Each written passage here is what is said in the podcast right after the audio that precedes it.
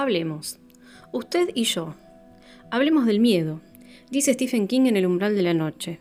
Hablemos del terror, de lo extraño, de lo incómodo y perturbador, de lo oscuro, de lo macabro. Mi nombre es Cecilia Lontrato y les doy la bienvenida a Hablemos del Miedo. Episodio 23 y volvemos a los libros, volvemos a los libros, ¿eh? ¿eh? estos días en los que hizo frío estuve leyendo más, debo confesar. Eh, no sé por qué leemos más en invierno. Bueno, lo dice la Universidad de Garchanford. Eh, esto no, es algo que yo inventé. Es un estudio de 1998 y tenemos que creerle, obviamente. Em, no, en serio. No sé, no sé si hay algún estudio al respecto, ahora que pienso. Pero creo que leemos más en invierno que en verano. Creo, es una aseveración mía. Em, yo leo todo el año. Eh, no tanto como querría, tampoco me voy a hacer la que, wow, cuánto que leo. Em, pero me gusta más leer en invierno por esa cosa de lo acogedor del asunto, ¿no? Eh, un cafecito, un sillón cómodo o la cama, eh, una manta bien abrigada y ya salió el, el, starter pack del lector. ¿eh? Em, ojo, ojo, también hay un starter pack veraniego. La sombrilla, el traguito ahí frutal al lado, la reposera cómoda, las gaviotas, el cielo despejado, bla, y la novela. Eh, pero bueno, yo soy más del starter pack invernal. ¿Ustedes qué onda? Eh, cuéntenme, ¿leen más en invierno o en verano? Eh, no sé, yo digo porque me siento más cómoda en invierno también, en general. en verano es una paja, toda pegoteada, picada por los mosquitos, fastidiosa, con la humedad de Buenos Aires, y no. yo vivo en Buenos Aires, para el que no sabe, y es una ciudad de mierda para el clima, sobre todo en verano, es muy húmeda, muy húmeda y muy calurosa. Eh, así que no, no me gusta ni un poco para, leer en verano ni para hacer nada en general. Eh, así que bueno, para mí ya, ahora que vino el frío, empezó la temporada de leer a más velocidad, más relajada y demás. Así que agarré dos libros que les traigo hoy. Eh, uno que ya había empezado a leer hace mucho, quizá en algún verano, no sé. lo había dejado, ya ni me acuerdo por qué motivo. Y, bueno, lo compré por el simple hecho de que lo había recomendado Stephen King eh, en sus redes. Y bueno, para mí, si lo recomienda él, yo lo voy a leer porque me da mucha curiosidad y porque sé que por, qué lado viene. ¿eh? Ahí está, para, todos los que dicen ser influencers y demás, que está tan de moda la palabra, eso es ser un influencer. El tipo dice, Lean este libro porque está buenísimo, así, no tienen que decir nada más, no tienen que hacer ni una reseña ni nada. ¿Y qué, hago yo? Yo voy y lo compro. Eh, y la verdad no me decepcioné, es un, librazo el que le vengo a recomendar hoy, un librazo. Este, y otro, otro, es un lanzamiento, salió hace muy poquito, algo bien fresco, de, un autor argentino, un director de cine también, estoy hablando de Andrés Borghi, y el libro que eh, les traje para recomendarles es Paisajes de Pesadilla, que es un conjunto de siete cuentos de terror muy variados, con muchas temáticas y por sobre todas las cosas de mucho miedo. ¿eh? Me cagué bastante. Eh, así que bueno, vamos a ir con el primero, con Niceville, que está, es esta novela que les contaba que recomendó Stephen King. Yo les dejé las dos sinopsis en el pie de foto de Instagram, donde anuncio el episodio, pero se las voy a leer de nuevo acá como para que ya sepan de qué, de qué va la cosa. ¿eh? Les voy a leer primero la de Niceville y vamos a charlar un poquito de esto. Si no fuera por el acantilado gigantesco cuya sombra oscurece gran parte de la ciudad, Niceville sería uno de los lugares más bellos del sur de los Estados Unidos. Este acantilado forma un muro inmenso cubierto de musgo y enredaderas, tan ancho y tan alto que existen casas, perdón, vino la dislexia, vamos, donde no llega la luz del sol hasta después del mediodía.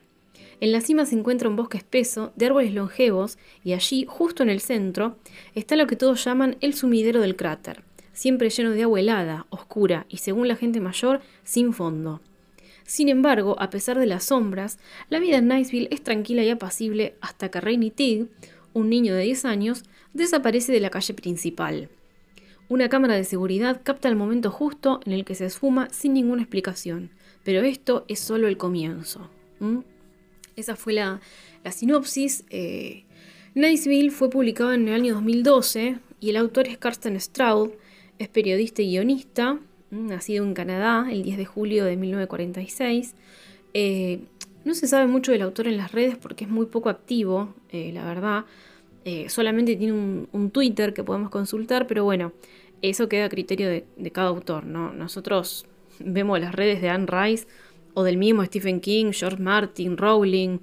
Eh, Rowling tiene, tiene, tiene picos igual de aparición, pero están todo el tiempo metidos en Twitter y Facebook. O sea, a mí me gustaría más verlos en Instagram, porque Twitter y Facebook ya no tengo. Pero bueno, al margen. Cada autor elige dónde estar y qué decir y demás eh, Carsten Stroud elige no salir mucho en las redes y está perfecto. Pero bueno, no les puedo contar mucho más del autor. Googleen, eh, Google es tu amigo. Eh, lo que sí, lo que sí, y es bastante curioso, eh, he visto algunas entrevistas muy cortitas que hay en, YouTube, donde, donde el autor cuenta el origen de esta historia, el origen de la saga Niceville, porque es una trilogía. y es curioso porque justamente se le ocurrió escribir esta historia mientras viajaba por el estado de Georgia, en Estados Unidos, eh, desde Marietta a Savannah, cuenta, y él dice que ahí se le ocurrió escribir algo sobre un pueblo mítico, sureño, donde pasan cosas muy raras. Eh, y lo curioso que les digo es que Savannah es donde transcurre también la película Medianoche en el Jardín del Bien y el Mal, que se la súper recomiendo si no la vieron. Eh, está protagonizada por John Cusack, donde ahí él investiga un caso de asesinato creo que es periodista él, si no me equivoco, y recorre un poco Sabana, ese lugar. Eh, y va por las plazas con esas estatuas que tiene, esas fuentes, esos lugares misteriosos, y ya la película en, sí la muestra a Sabana muy misteriosa. Y claro, obvio que si uno visita un lugar así, eh, si bien la película se van a dar cuenta, se le va a ocurrir una historia perturbadora, y eso fue lo que le pasó a Carsten Stroud, y así nació Niceville, este pueblo tan extraño y con, tantos secretos atrás, ¿no? Eh, a ver, Niceville es la primera de las tres novelas que componen la saga. Ya me compré la parte 2, eh, la voy a empezar a, leer en estos días. Eh, y la verdad estoy feliz de que una saga me atrape tanto, porque esto es lo que pasa. El pueblo como que te engulle, te vas metiendo ahí, te traga. Eh, y lo más raro es que, y lo más lindo es que no querés salir. Este, así que bueno, tenemos una historia en un pueblo del sur de Estados Unidos llamado Niceville, que de hecho existe, queda en Florida, donde la primera cosa particular que vemos es que tiene un acantilado enorme que se llama Talula's Wall. Tomen nota de este acantilado porque es importante. Y en la cima del acantilado está la laguna de Crater Sink, eh, ahí donde el agua es negra, y desde ahí parten muchísimas leyendas relacionadas con el pueblo y con cosas sobrenaturales y, macabras. Y según dicen los más viejos del pueblo, la laguna de Crater Sink no tiene fondo y bueno, lo que desaparece ahí abajo nunca más vuelve a salir. Ahora bien, este pueblo, como la mayoría de los pueblos del sur de Estados Unidos, tiene una historia muy fuerte ligada a la guerra de secesión, a los confederados y la Unión y demás. Eh, es una historia donde muchos de los personajes son policías, militares, ex policías o ex militares, y con eso eh, está relacionada un poco la trama. Con eso y con las cuatro familias fundadoras del pueblo, que son acá los tengo anotados, los Tig, los Haggard, los Walker y los Cotton.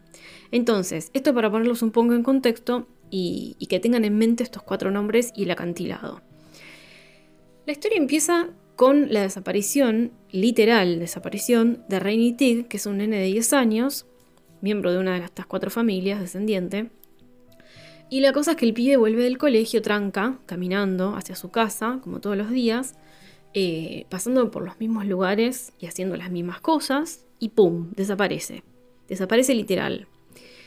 ¿Cómo es que se fuma?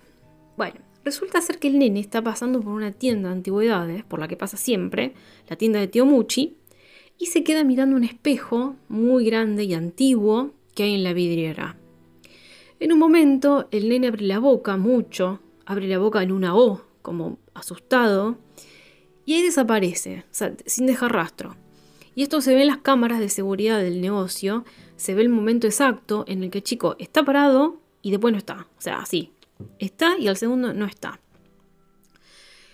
Cuando empieza la investigación del caso, a la policía se le junta con que hay otro caso más para investigar, que es un robo millonario a un banco, donde en la persecución eh, un francotirador mató a cuatro policías en la ruta, un francotirador X anónimo.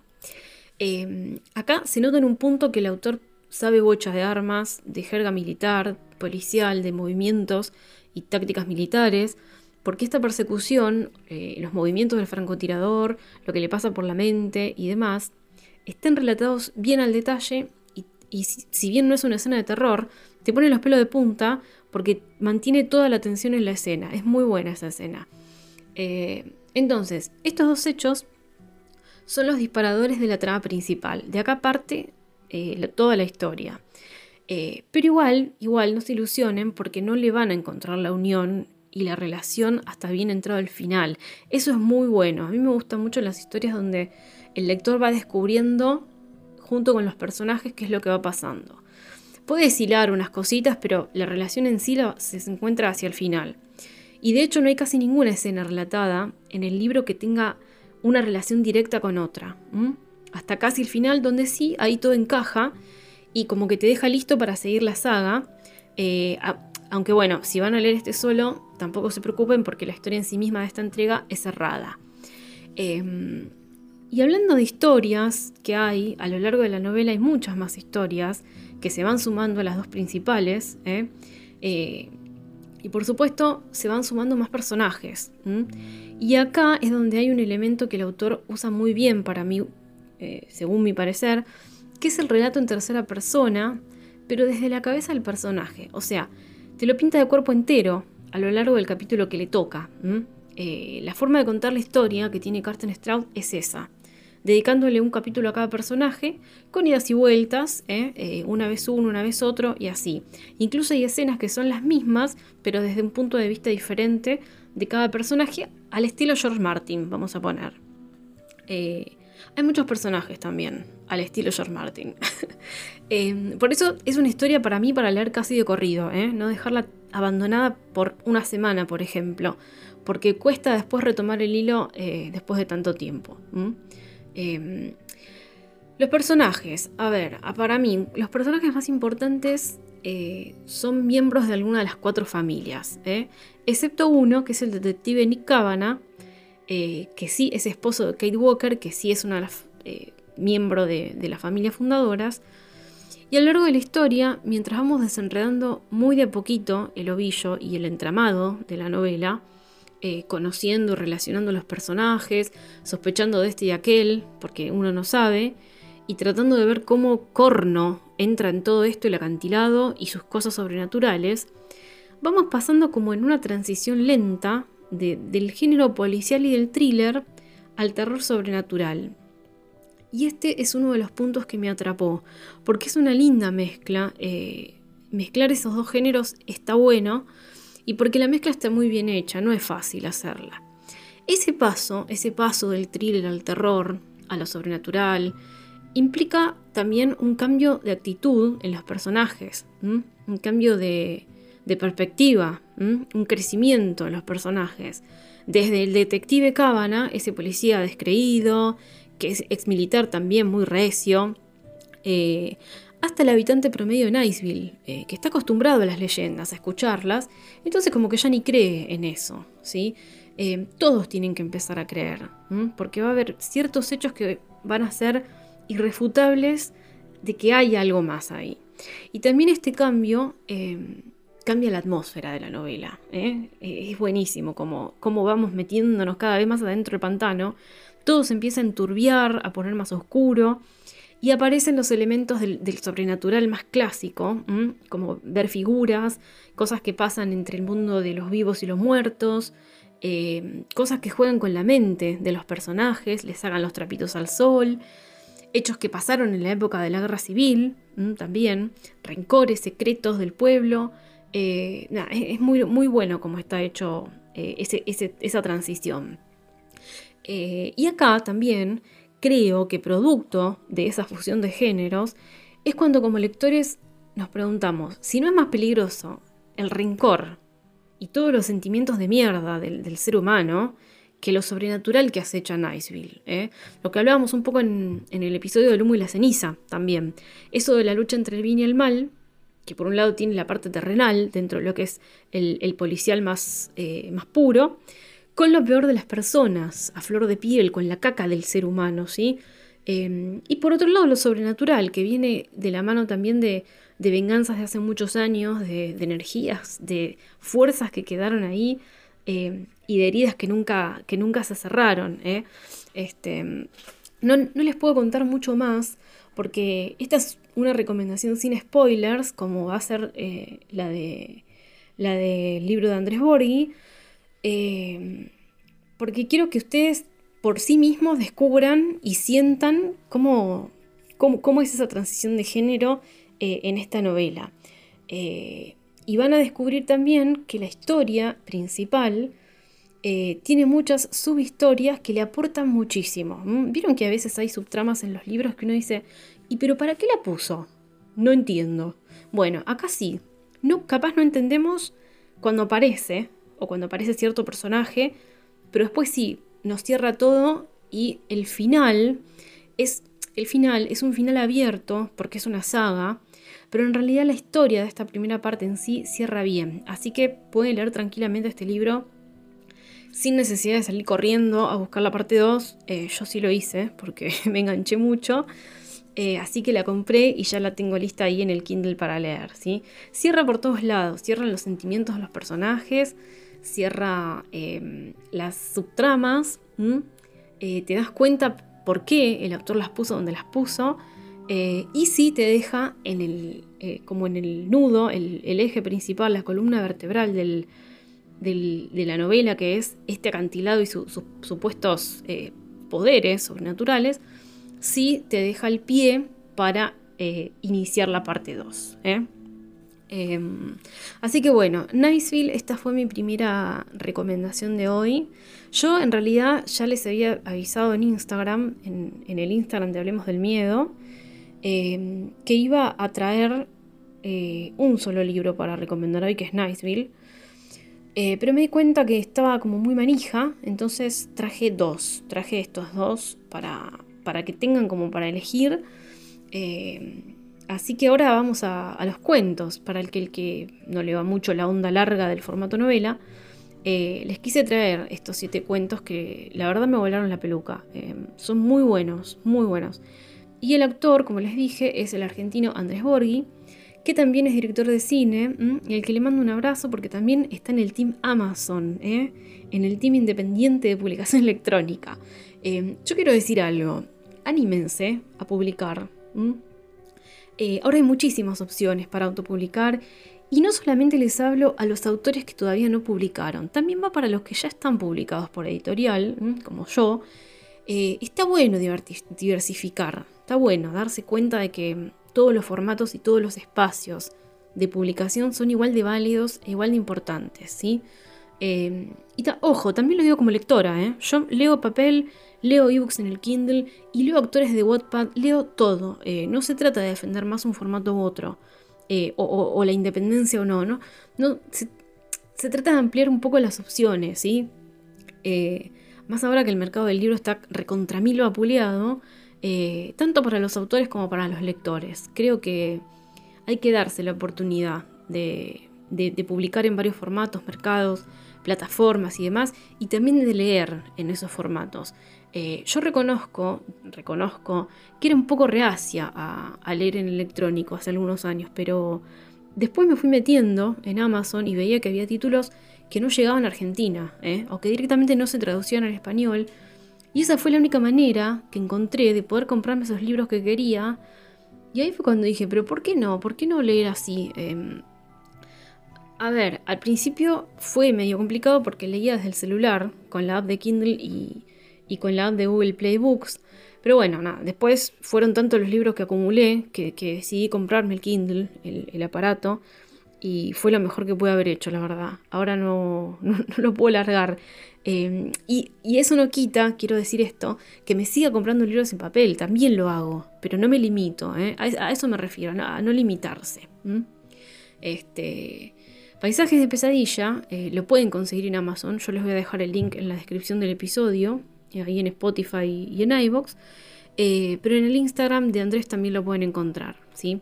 Si chusmean un poco el perfil de Andrés, también van a ver que tiene otro libro publicado con la editorial Barenhaus, eh, en papel y en electrónico que se llama Reflejado en la Sangre. Es otra antología que aún no leí, pero que ahí la tengo pendiente en el Kindle también. ¿sí? Eh, voy a darles un pantallazo muy general de lo que trata cada cuento, porque es muy difícil hablar largo y tendido de un cuento y no spoilear. Eh, pero sí les voy a decir lo que me pasó a mí cuando leía cada uno. Eh, lo que sí tienen en común estos cuentos es la utilización de la atmósfera, que Andrés juega muy bien con eso. Para mí es clave en un buen cuento. te metes en la historia de una, en el entorno del personaje, podés sentir lo que siente el protagonista y demás. Así que bueno, vamos a arrancar, son siete cuentos y el primero se llama Mercadería. Eh, este primer cuento eh, se, desarrolla entero en el, puerto de Buenos Aires, entre los containers, en medio de la noche. Em, el protagonista, Aldo, eh, es, un hombre que trabaja hace muchos años ahí y su sobrino, Enrique, muy turbio el hombre, lo convence de hacer un robo a un container, ¿sí? Discusión va, discusión viene. La cuestión es que Enrique convence al tío Aldo de robar el container, un container en particular, que Enrique tenía marcado que tenía mucho valor, eh, pero que no sabía lo que tenía adentro. La cosa es que la tarea de Aldo era abrir el container en medio de la noche y sacar la mercadería. Cuando abre el container, se encuentra con, con paquetes grandes, con bultos, que para su horror tenían forma de cuerpo humano, ¿sí? El tipo empieza a pensar que se trata de tráfico humano, naturalmente, hasta que escucha una voz que viene del interior del container. Hasta, y hasta acá llego porque acá empieza la cosa y se viene el terror y el coqueteo con la ciencia ficción incluso. Em, me gustó mucho este cuento que los pensamientos que van pasando por la mente de Aldo, del protagonista, mientras le va pasando todo lo que le pasa, que la verdad es muy, muy flashero. ¿eh? Después tenemos otro cuento que se llama La voz de Erika. Esta es la historia de Brenda y Erika, eh, dos hermanas que hablan por teléfono periódicamente.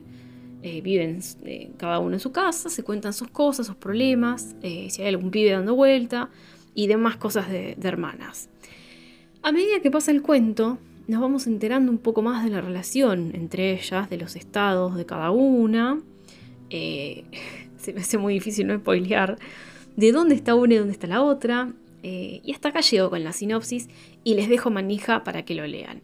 Lo que sí quiero destacar de este cuento es como una única charla telefónica, en una única charla telefónica, porque el cuento es eso, es la charla entera entre las dos chicas, Andrés nos mete en un tubo negro, o sea, como si estuviéramos dentro del cable del teléfono fijo que usa una de ellas, y ese cable es el abismo mismo, para después tener un final, eh, un desenlace muy abrupto y ahí todo se nos queda en blanco y en silencio. O sea, eh, listo, hasta acá llegué con este.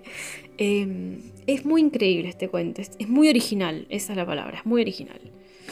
Em, después tenemos, a ver, que sigue en la lista, Un auto en la lluvia. Este es mi preferido de todos, este es el, el que más me gustó.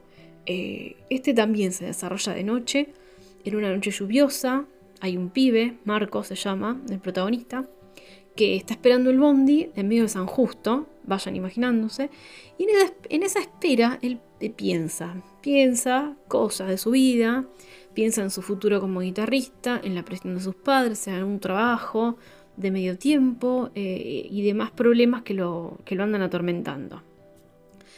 Mientras espera, medio a las puteadas porque no llega al colectivo, ve venir un auto, un auto viejo, eh, y resulta ser un conocido de él que le ofrece llevarlo a la casa en Capital, el bien Capital. Acá todo empieza a ponerse raro porque Núñez, este tipo, este conocido de Marcos, tiene una actitud muy extraña, según, va viendo Marcos, ¿no? Pero bueno, se termina subiendo al auto, em, pero Núñez le dice en un momento que primero tienen que pasar por un lugar donde hay un tipo eh, para el que Marcos hace, hace changas, eh, no, Marcos no, perdón, Núñez, y según sus propias palabras es medio turbio, le dice Núñez. Bueno, el chico Marcos no dice nada, paran en el lugar, muy oscuro, muy feo. Pero bueno, pasa el momento y siguen, siguen camino. El tema es que Núñez le pide otra vez que lo acompañe a otro lugar antes de bajar en General Paz. Eh, y ahí es donde todo se va a la mismísima mierda misma, también en un lugar muy feo, con gente muy rara, eh, y con el, tan querido velo entre los vivos y los muertos que tanto bien le hacen a las historias de terror. De acá, acá los dejo.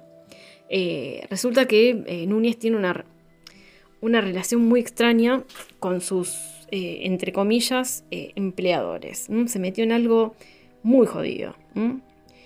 y Marcos lamentablemente veremos si tendrá que ser parte o no de eso. Em, el siguiente cuento eh, es, para mí es, un, como terror bien clásico, se llama Viviano, y es la historia de Miriam, una chica paraguaya que está cuidando a una anciana acá en Argentina. Lina se llama la anciana. A ver, acá no les puedo contar mucho más de la trama, pero el, disparador es una foto, hay, hay, cuentos en que puedo hablar un poco más y otros que no, pero el disparador les puedo decir que es, una foto antigua, muy antigua, de la familia de Lina, de la anciana, eh, que es una familia italiana que esconde un secreto, sobre todo su hermano, y unos maniquíes que hay guardados en un taller en la casa. Eh, hay también unas cartas viejas involucradas en la trama, pero todo tiene que ver con, la historia familiar y con los horrores que, Miriam, esta chica, va descubriendo. Y con esa lucha de decir, me voy a la mierda acá y me salvo, o protejo a Lina, porque hay un peligro ahí. Mm, hay un peligro muy profundo, hay una fuerza muy potente que las acecha las dos en esa, en esa vieja casa. ¿eh? Eh, acá hasta acá llegamos. Bueno, el próximo cuento se llama Sombras. Eh, bueno, este es un cuento muy cortito. Eh, no, se los voy a contar acá porque está en el perfil de Instagram de Andrés, que nos tuvo la, amabilidad de regalarnos a todos los lectores uno de sus cuentos. Así que vayan a chusmearlo porque es un cuento corto pero fuerte, y eh, contundente. Así que bueno, vayan directamente a verlo ahí porque creo que les va a gustar. el siguiente se llama Una caja de metal. Este es otro de mis preferidos, ¿eh? que leí porque tiene de todo, tiene de todo. Es muy descriptivo, muy gráfico y la verdad, mientras lo leía me hizo acordar mucho pelis tipo Videodrome o Reanimator, From Beyond, incluso muchas cosas del resplandor le, tiene. Em, esa onda donde hay mucha sangre, mucho color fuerte, muchas escenas oníricas. Em, y lo distintivo acá es que todo transcurre en un hotel, justamente, en un hotel muy raro, eh, con un conserje más raro aún, y una pareja que siempre pide la habitación 713. Alan y Soledad, ellos son los que componen esta pareja protagonista, van al hotel, noche tras noche, los dos muy cubiertos, llevan tapados, sombreros, hasta que una noche la habitación 713 no está disponible. Por alguna razón en particular, que no voy a spoilear, Alan se pone del orto eh, cuando el conserje le dice que no tiene la habitación, y quiere saber quiénes son los que la están ocupando. Em, lo mismo, no quiero seguir mucho más porque acá es donde empieza la cosa, el nudo del asunto, y viene todo lo que les digo de la cosa onírica y, de esa eh, finísima, delgadísima línea entre lo real y lo irreal. Así que esto es para disfrutar al 100%. Y el último, el último cuento del libro, Paisaje de pesadilla, que es el que le da título, también es uno de los mejores para mí, es uno de los que más me gustaron, porque también tiene de todo, tiene muchos elementos, sobre todo tensión, tensión y angustia, este cuento es muy angustiante. Eh, ya, y digo angustia porque ya arranca la historia en un hospital con un chico que está en coma, Guillermo, y con Alexis, su hermano mayor, que lo está cuidando y que está tratando de que la obra social pueda eh, efectuar un traslado a un sanatorio y demás haciendo malabares entre las opciones del contestador de la obra social y tratando de que lo atiendan. En eso, mientras él está eh, con el celular, ve que un enfermero medio raro, de aspecto muy raro, que está cuidando al paciente de al lado, se queda dormido y suena una, una, una máquina, suena una de las máquinas que están conectadas al paciente, y la cosa es que viene un enfermero y lo recaga pedos a este enfermero por haberse quedado dormido. Y Alexis se aparta un poco para poder seguir hablando con la obra social. Entonces, en un momento dado, eh, él ya había visto como algo raro en esta, eh, en esta máquina que sonó y es el enfermero que no escuchó y demás. En un momento dado, cuando él está creo que en uno de los pasillos hablando, siente un pinchazo en una nalga eh, y se da cuenta de que le inyectaron algo. A partir de acá, todo cambia, todo cambia en el relato y nos transportamos hacia otro lugar. No sabemos si en este mundo o en otro mundo, o en un universo paralelo, o dónde. Pero lo que sí sabemos es que es altamente aterrador, chicos. Ahí Alexis se va a encontrar con un escenario absolutamente horrible, pero fascinante, como dijo el cura de El Exorcista. Eh, no les quiero adelantar mucho, pero hay mucha agua, mucha agua turbia y algo espeluznante que acecha desde el fondo. Hasta acá llegamos. Eh, me dan ganas de contarles más, la verdad, más de estos cuentos, pero no puedo, no puedo porque sería spoilear demasiado, así que mejor paramos acá. Eh, ojalá les den una oportunidad a estos libros. En algún otro episodio seguramente eh, hablaremos de la segunda parte de Niceville y de Reflejado en la Sangre, que es la otra antología de Andrés, que ambos me esperan en mi Kindle. Eh, hasta aquí llegamos, amantes del terror. Recuerden que en la cajita de info de iBox y en la descripción del episodio en Spotify van a encontrar todos los detalles relacionados al episodio de hoy. Si les gustó, compártanlo y déjenme sus comentarios en Instagram, que es arroba hablemos del miedo ok, o me pueden escribir a hablemosdelmiedo arroba gmail.com. Gracias por haberme acompañado como siempre y nos vemos en el próximo episodio de Hablemos del Miedo. Chao.